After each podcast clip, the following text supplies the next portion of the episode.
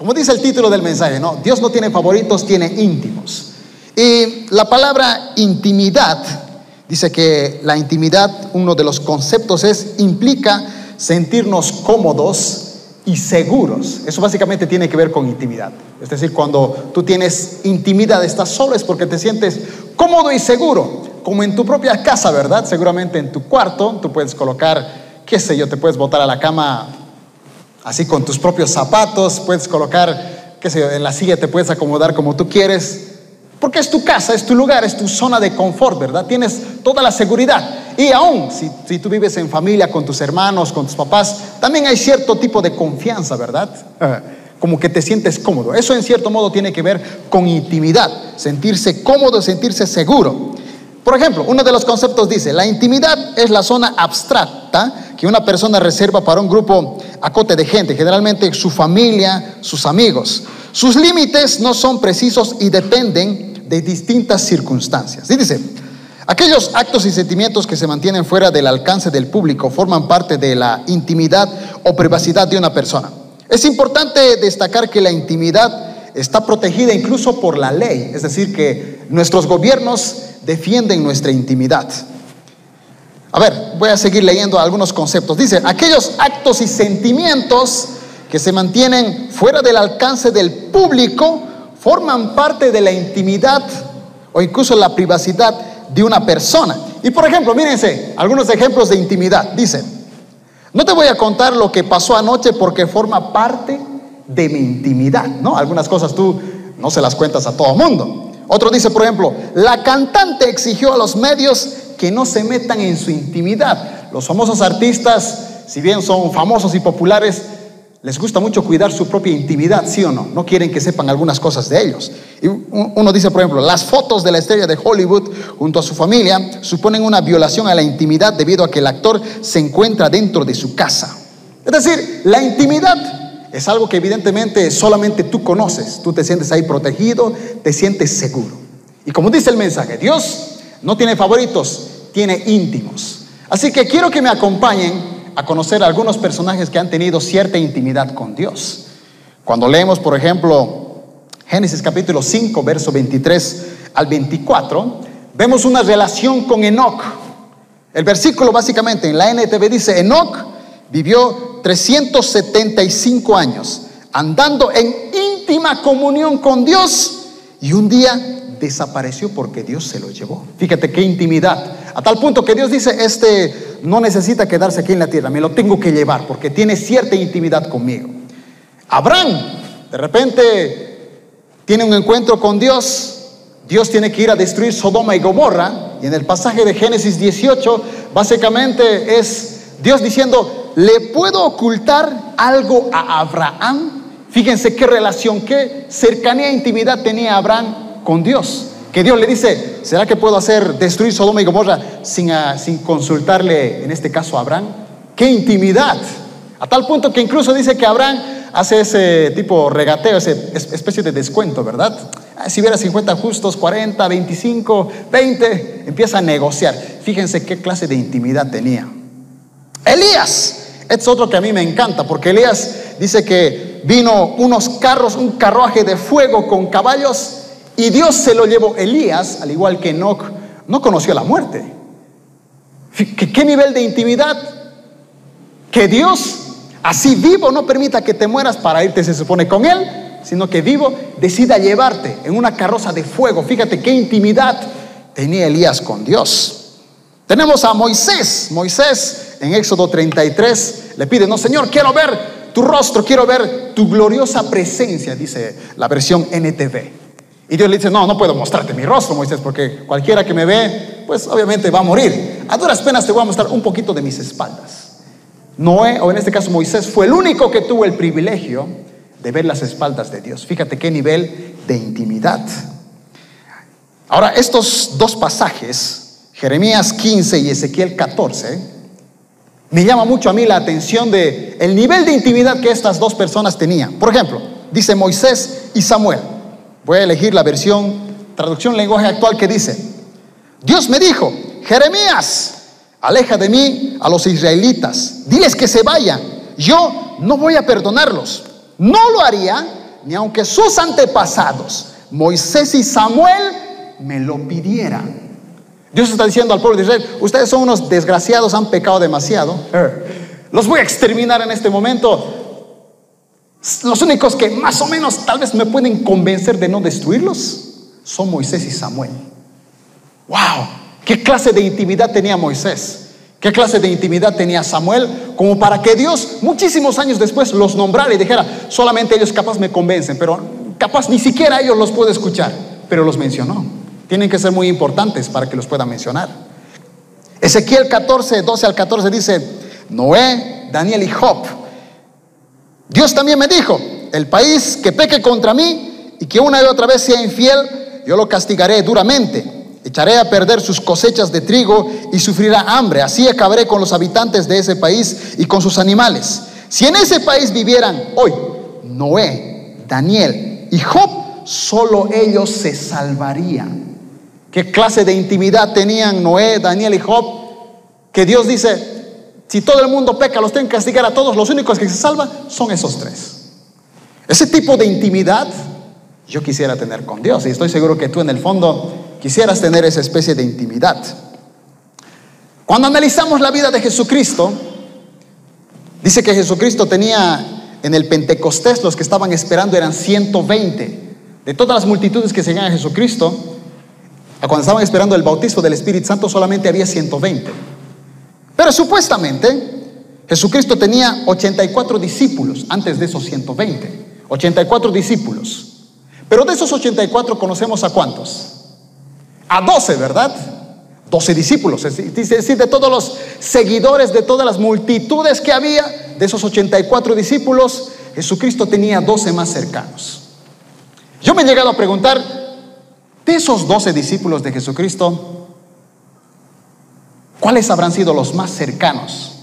En este caso a Jesús.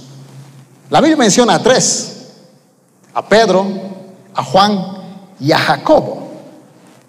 Por ejemplo, estos tres dicen que eran los más cercanos a Jesucristo. Pero yo me he preguntado de estos tres, ¿cuál será el más cercano de estos tres? El más íntimo, el que, el que era como que la mano derecha del Señor Jesucristo. Por ejemplo, si leemos Marcos capítulo 9, verso 33 al 37, Jesucristo aquí da una clave importante, algo que tú y yo deberíamos conocer, es el secreto para ser alguien íntimo a Jesucristo. Dice que los discípulos estaban discutiendo. Vamos a leer Marcos 9, 33 al 37. Llegaron a la ciudad de Capernaum. Estando ya en casa, Jesús les preguntó, ¿qué venían discutiendo por el camino?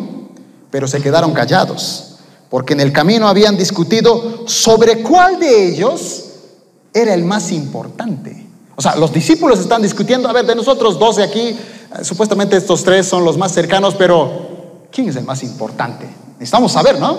Es el Hijo de Dios. Si él tuviera que elegir a uno, ¿a quién elegiría?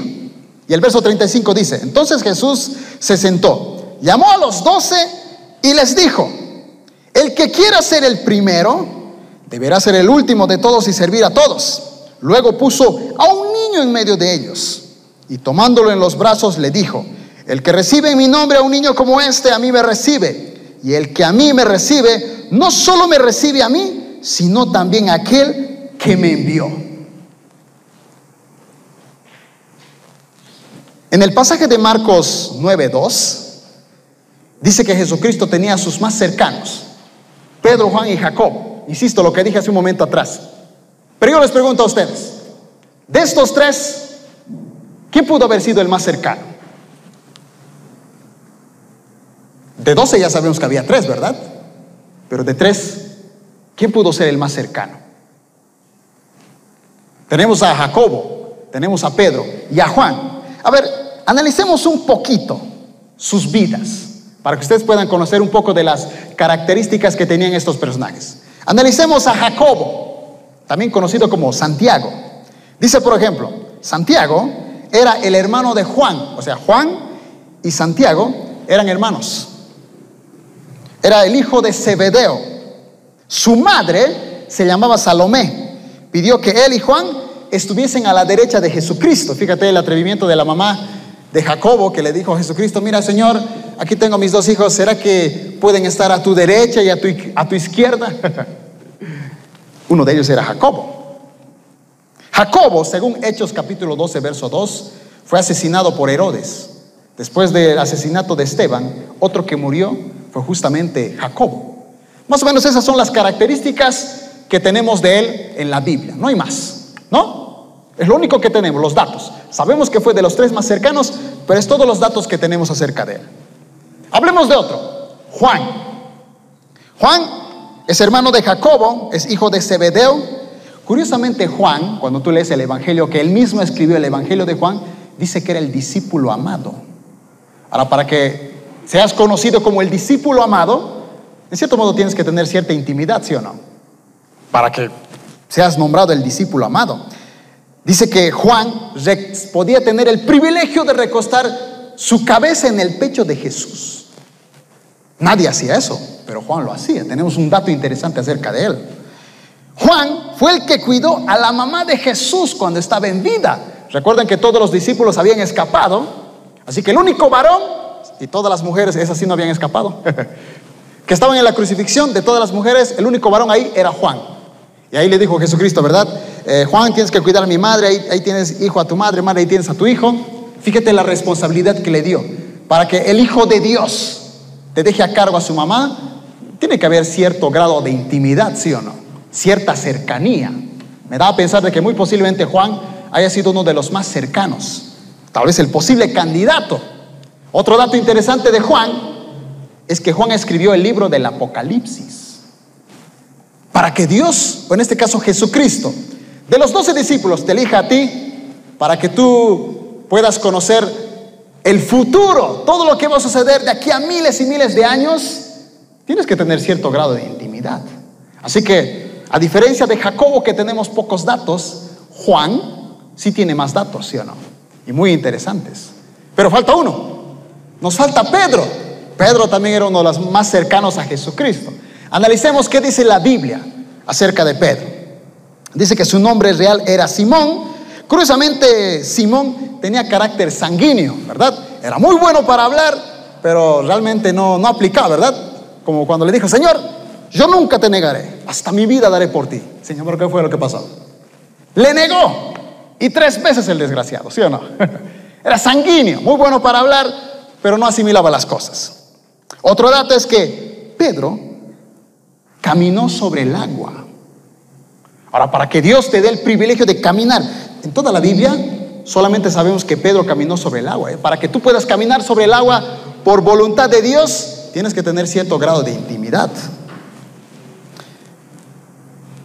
Pedro fue quien Dios dijo, el Padre te reveló que yo era el Hijo de Dios. No, te, no te lo reveló carne ni sangre. ese nivel tenía en este caso Pedro. Aún antes de negarlo, Jesucristo fue a buscar a Pedro. Recuerden que Pedro había sido el que lo había negado tres veces. Jesucristo hace la, famosa pesquita, le devuelve el milagro otra vez y vuelve a dialogar con él, ¿no? Le, le, hace las tres preguntas, ¿me amas? ¿Me amas? ¿Me amas? Para que Jesucristo busque a aquel que lo negó, es porque tiene que ser alguien muy importante. Tan importante que dice incluso la Biblia que el primer líder de la primera iglesia cristiana, ¿quién era? Pedro. Ahora, tenemos todos estos datos, ¿verdad? A ver, un poquito más. Dice que en la primera predicación Pedro convirtió a tres mil personas. O sea, son llenos del Espíritu Santo, empiezan a predicar, tres mil se convierten. Pedro empezó a predicar y tres mil se convirtieron. Dice que Pedro sanaba con su sombra a los enfermos. Fíjense qué grado de intimidad. ¿No? Tenemos aquí a Juan, tenemos a Pedro, tenemos a Jacobo, tenemos ciertas características de ellos, pero ¿cuál de ellos habrá sido el más cercano a Jesucristo? Tenemos datos, ¿verdad? Pero la Biblia no nos cuenta absolutamente más allá. ¿Qué tal si Jacobo hizo más cosas? No lo sabemos. Y justamente ahí viene la pregunta. ¿Quién de estos tres pudo haber sido el más íntimo? Y aquí viene el versículo clave, lo que acabamos de leer hace un momento atrás, Marcos 9:37. Todo el que recibe de mi parte a un niño pequeño como este, me recibe a mí. Y todo el que me recibe, no solo me recibe a mí, sino también al Padre que me envió. Jesucristo Cuando los discípulos iban discutiendo, Señor, ¿quién de nosotros tres es el más importante? ¿No? Jesucristo le dice, el, el que quiera ser el primero tiene que ser el último. Y no solamente les da un dato, cualquiera que recibe a un niño como este me recibe a mí, y el que recibe a un niño me recibe a mí y recibe al Padre que me envió. Aquí está el dato interesante, mis estimados, si quieres ser el más íntimo para Jesucristo. Tienes que tomar a un niño. Ahora yo les pregunto, ¿cómo es un niño? ¿Alguien me puede dar? ¿Alguien puede decirme cómo es un niño? ¿Alguna característica de un niño? Inocente, ¿verdad? La palabra generalmente que, se, que suele, suele escuchar yo cuando hago esta pregunta es inocencia. Es decir, ellos todavía desconocen ese mundo que nosotros, o en este caso tú y yo, ya conocemos. Ahora hago otra pregunta. ¿Cómo era tu hermano menor o tu hermana menor cuando era una niña, por ejemplo? ¿Cómo era? Y ahí tu mente puede empezar a recapitular y a pensar, ¿verdad? Ah, mi hermana o mi hermano era un desgraciado, nunca me hacía caso, me hacía renegar, era el consentido en la casa. Ya tienes una característica diferente, ¿verdad? ¿Cómo era tu hermano menor cuando era un niño? Ahora hay otra pregunta. ¿Cómo eras tú cuando eras niño? Uy, acá está que escuchar. Uh, uy. Cuando algunos de nosotros, como en mi caso éramos niños, gracias a Dios no había redes sociales.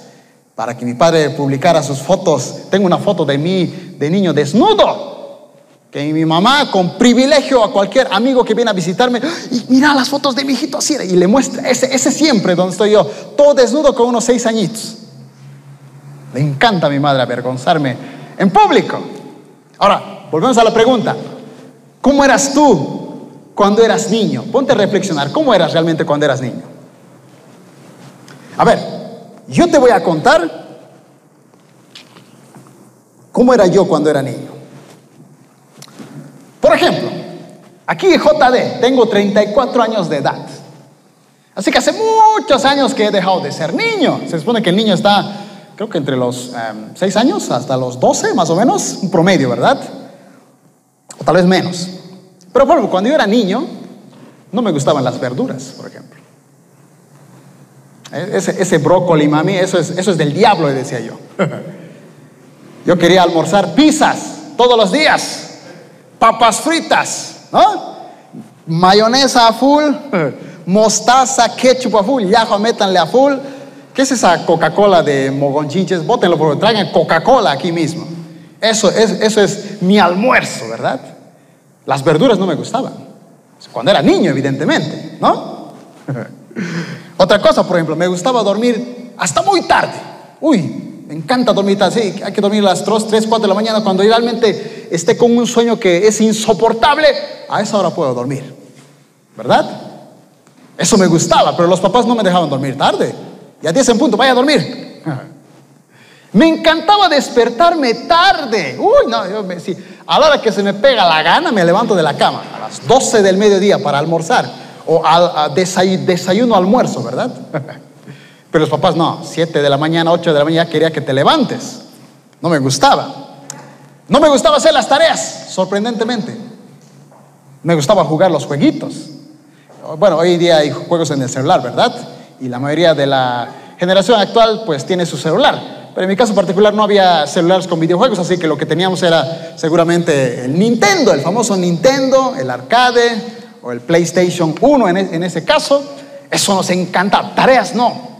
Los jueguitos, sí. Ese era yo de niño, por ejemplo. No me gustaba bañarme. No, sí, sí, sí, de niño. ¿A quién le gustaba bañarse? Yo tengo mis primos que tienen 8, 10 años de edad, no quieren bañarse. No, estoy bien. No, aguanto, aguanto, dicen ellos. Ya están apestando, ya la casa ya se ha llenado de COVID solamente porque no se ha bañado un mes. Así ya, no, no, ¿para qué? Esta polera como, como, nos gustaba utilizar nuestra ropa favorita, no, pues, con el mismo pantalón podemos estar dos meses enteros, ¿verdad? Sin lavar, no lo laves, mami, todavía aguanta. me gustaba pasar más tiempo con mis amigos. Uy, me encanta, voy a ir a mis amigos, voy a ir a visitar, me encanta estar con ellos. Todo el día puedo estar jugando con ellos. Pero cuando venían mis familiares a visitarme, ah, no, eso sí, eso sí no me gusta. esa tía aburrida, mala, no, no quiero verlo. ¿No? Es como que de niño te das cuenta que hay ciertas características. Evidentemente, por la inocencia, desconocemos el mundo. ¿Sí o no? Ahora, por ejemplo, esto les voy a contar como una anécdota mía personal. Cuando llegaba Navidad o las vacaciones, generalmente yo iba a visitar a mis abuelitos. Y ustedes saben que los abuelitos, a, diferencia de los papás, los abuelitos consienten o no a sus nietos. Uy, los consienten, ¿sí o no? Y, lo digo porque aunque yo todavía no, no, no, no tengo hijos, pero por ejemplo en el caso de mis primos que son chiquititos, mi mamá, nosotros cuando éramos pequeños, nos hacía tragar la famosa sopa de avena, que a mí nunca me gustó. Me hacía tragar, tienes que comer sí o sí porque esto es nutritivo. Y yo, guácala, no quiero comer. Pues la tenía que comer. Mi mamá jamás me hizo la famosa pregunta que una vez alguien me hizo, papito, ¿qué quieres comer? Nunca me preguntó. En casa se comía lo que la mamá cocinaba. Y si tenías hambre y querías algo para comer de noche, andar de calentar la sopa, me acuerdo que me decía mi mamá. No, ya no, ya no tengo hambre, mami.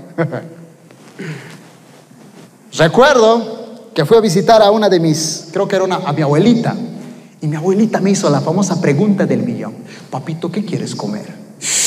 Yo dije, oh, aleluya, avivamiento. Me preguntó, ¿qué quiero comer? Papa frita, abuelita, pollo frito. Con harta mayonesa, Coca-Cola, por favor.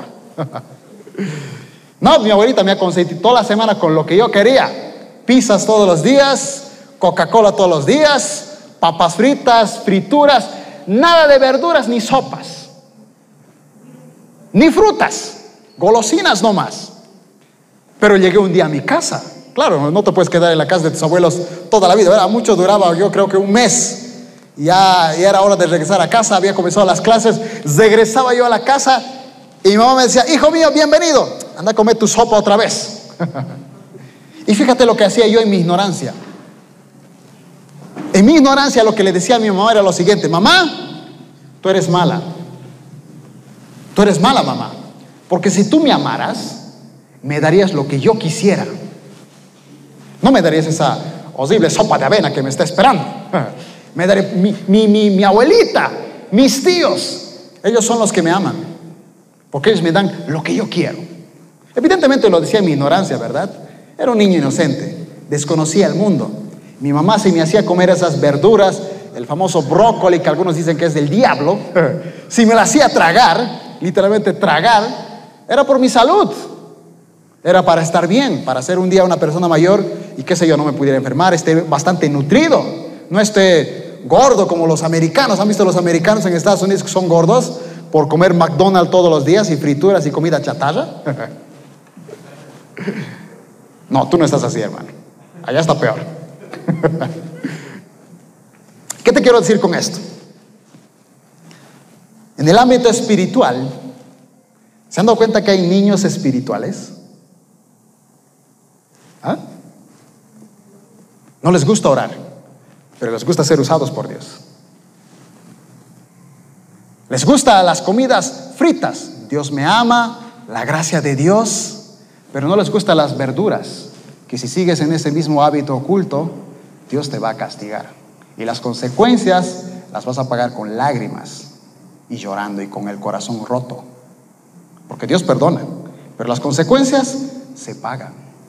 Hay niños espirituales que tenemos dentro de la iglesia, ¿sí o no? Tienes que amar al prójimo. A ese desgraciado, ¿qué? ¿Para qué? Dios me entiende. Utilizan frases como Dios me entiende para no amar al prójimo.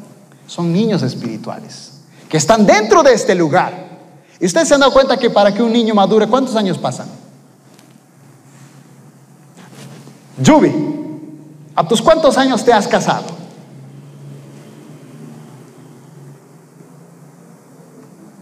¿No te acuerdas? 26. Ya, mira. Un niño, Génesis, ¿cuántos años tienes? ¿Ocho? Ocho años. Génesis todavía es una niña pequeña, ¿verdad? ¿Sí o no? Es todavía dependiente de los papás. Tienen que cuidarla. Ella no puede comprarse ropa por sí misma, ¿o sí? No, los papás le tienen que comprar. Los papás la tienen que hacer estudiar, la tienen que enseñar, la tienen que corregir. Para que un día Génesis sea una persona mayor, independiente. Que aquí Yubi y Katy, que son los papás, digan, ok, Génesis, ya listo, ya. haz tu vida, ya, ya puedes vivir sola, ya puedes trabajar, eres independiente. Es más, hasta puedes elegir al hombre de tu vida para que te cases con él. Ni siquiera es nuestra decisión. Para que eso llegue a pasar, ¿cuántos años tienen que pasar? Muchísimos, ¿sí o no? ¿O no? Algunos de ustedes todavía siguen viviendo seguramente con sus papás. Siguen siendo todavía dependientes de ellos. O mínimamente, aunque trabajen, tal vez siguen viviendo bajo el techo de ellos. Es decir, que todavía no son aptos para vivir solos. Obviamente no estoy diciendo que toda la vida te vas a quedar ahí. En algún momento vas a madurar y vas a ser independiente, pero para que eso pase van a pasar años. Años. Años siendo dolor de cabeza dentro de la casa. Evidentemente en ignorancia. Porque yo sí le hice renegar a mi mamá muchísimo. Muchísimo. 14 años llegué, me acuerdo, completamente borracho a casa. No cao ni me acuerdo, a, tal grado que me acuerdo que incluso el baño estaba lleno de vómito. Yo, claro, no, me di cuenta, así llegué seguramente a mi cuarto, a mi cama, me eché, me acabo todo vomitada. 14 años. Mi mamá al día siguiente ve esa escena y honestamente no sé qué se le habrá cruzado por la cabeza. ¿Qué habrá pensado de ver a su hijo mayor con 14 años completamente borracho, habiendo ensuciado la cama que ella había lavado? Seguramente quería utilizar el baño, estaba apestando seguramente ahí. No sé honestamente qué estaba pensando, pero evidentemente yo lo hice en mi ignorancia. Pero a pesar de las veces que yo cometí errores, a pesar de las veces que yo le hice renegar, a pesar de las veces que yo, incluso le dije que mi mamá era mala, que había otras personas que me amaban más, mi mamá me seguía dando el pan de cada día, como te lo dio a ti, sí o no, a pesar de que te portabas mal. Y Dios dice, ¿quieres ser el más importante para mí? ¿Quieres ser uno de mis más cercanos? Aquí está el secreto. Tienes que tomar a un niño. Porque cualquiera que recibe a un niño, me recibe a mí. Y recibe al Padre que me envió. ¿Cuál es el mensaje? Intimidad, mis amados muchachos, chicos y chicas, no solamente es orar todo el día en tu cuarto. No solamente es leer la Biblia todo el día. El gran mandamiento, ¿cuál es? Amarás al Señor tu Dios con todo tu corazón, con toda tu alma, con toda tu mente, con todas tus fuerzas y a tu prójimo como a ti mismo. Si dices que amas a Dios, lo vas a reflejar sí o sí amando al prójimo que tienes al lado. Y el prójimo que tienes al lado posiblemente sea un niño espiritual. Y ese niño espiritual va a tardar años en crecer. Porque créame, yo soy cristiano desde el año 2006, con 18 años de edad. Si ustedes creen que para madurar ha sido un año, dos años, y he ido al super, no sé, super congreso y un pastor, un super apóstol me ha ungido y de repente me he transformado en un arcángel, eso no ha pasado. He madurado con los años. Años que he sido dolor de cabeza para mi líder. Años que he sido incluso una vergüenza para mis pastores. Pero con los años he madurado gracias a personas que en vez de arrojarme piedras, me han amado. Si tú quieres ser uno de los íntimos de Jesucristo, tienes que amar a tu prójimo, aunque ese prójimo parezca un niño espiritual.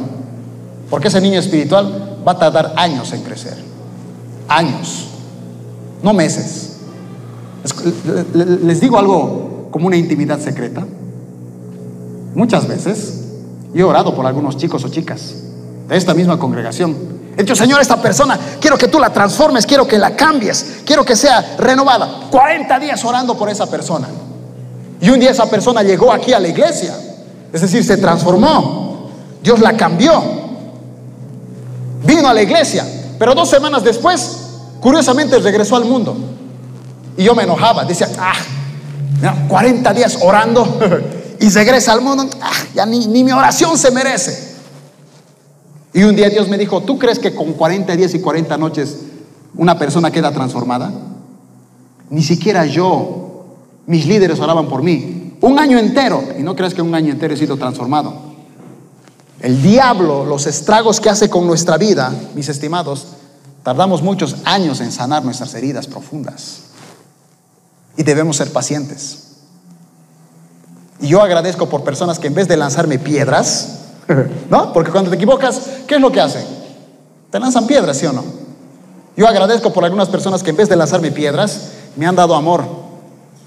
Han visto, ok, este es un niño espiritual. Todavía no sabe cambiarse. Todavía se hace popó, se orina en la cama espiritualmente. Hay que amarlo, hay que cuidarlo. ¿Por qué? Porque un día será una persona grande. Y ya será una persona de bien. Y hasta podrá tener algún cargo ministerial. Años, mis estimados.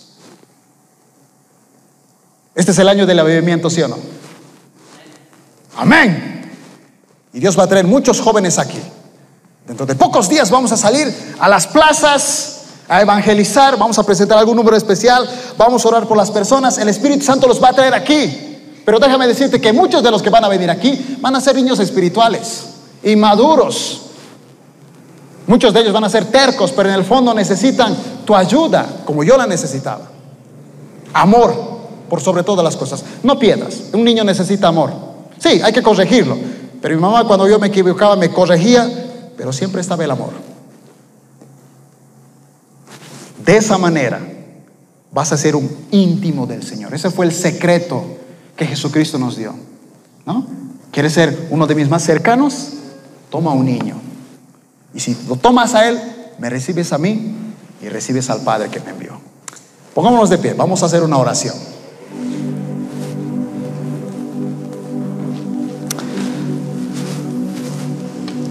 Y vamos a pedirle a Dios que nos llene de su amor. El anterior sábado el mensaje era los antivacunas del amor. No rechaces la vacuna del amor. Necesitas el amor de Dios.